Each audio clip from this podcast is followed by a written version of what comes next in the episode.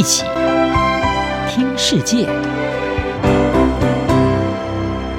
欢迎来到一起听世界，请听一下中央广播电台的国际专题报道。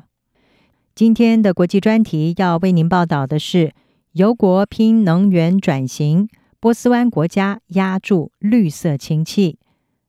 为了应对日益加剧的气候变迁危机，世界各国正推出一系列减少碳排放的政策。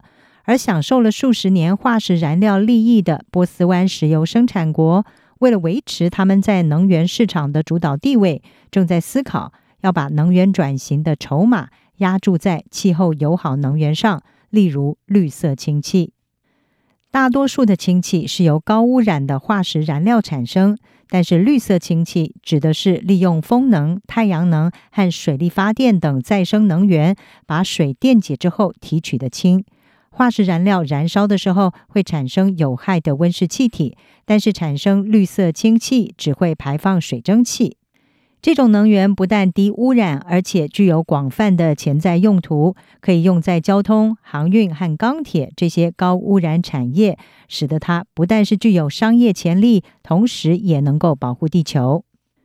但是，这种燃料目前只占氢气总产量的不到百分之一，还不具有商业可行性，而它相关资源的规模仍然需要大幅扩张，而这个过程可能是旷日费时。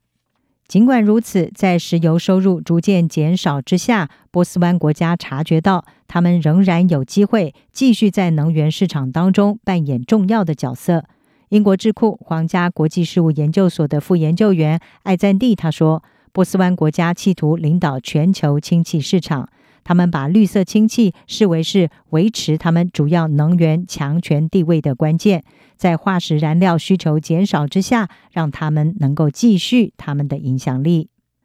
坐拥丰富石油资源的沙乌地阿拉伯就正在做出庞大的投资，斥资了五千亿美元打造红海城市新未来城，并且新建世界上最大的绿色氢气工厂。沙国官员表示，这一座投入八十四亿美元的工厂将会整合太阳能和风能，预估到二零二六年底，每一天可以生产高达六百吨的绿色氢气。而即将主办联合国气候变化纲要公约第二十八次缔约方会议，也就是 COP 二十八的阿拉伯联合大公国，则是在今年七月批准了一项氢能战略。目标是在二零三一年之前成为前十大氢能生产国。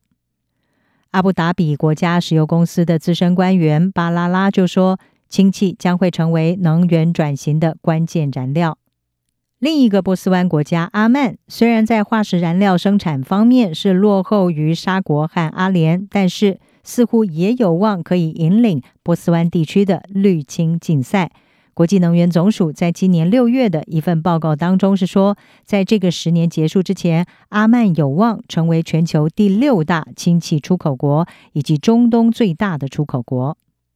国际能源总署是指出，阿曼的目标是到二零三零年每一年生产至少一百万吨的氯氢，并且在二零五零年达到八百五十万吨，而这将大于现今欧洲的氢需求总量。根据会计事务所德勤方面是表示，中东国家，尤其主要是波斯湾国家，将会在短期内主导全球绿氢贸易，并且在二零三零年之前出口大约一半的国内绿氢产量。德勤在六月的一份报告当中说，到了二零五零年，北非和澳洲预计将会拥有最大的潜力，尽管波斯湾国家仍然将会是出口领先者。新加坡国立大学中东研究所的研究员艾尔沙里，他是表示，波斯湾国家将会着重于尽可能久的最大化碳氢化合物的销售。艾尔沙里他指出，绿氢需要多年的试错才能够成为商业贸易商品，并且补充说，一旦技术成熟而且成本下降，它可以成为未来的新燃料。但尽管如此，目前对氢气的需求仍然是个未知数。波斯湾国家目前是日本还有南韩这些仰赖进口的亚洲国家长期以来的能源供应来源，而这些国家计划会把氢气纳入脱碳计划当中。不过，阿联的前气候变迁部长努亚伊米他警告，现有的氢气运输基础设施不足，需要大量投资来进行改造。努亚伊米他告诉法新社，克服和解决亲戚所面临的挑战所需要的时间恐怕会很长。以上专题由郑锦茂编辑，还静静播报，谢谢您的收听。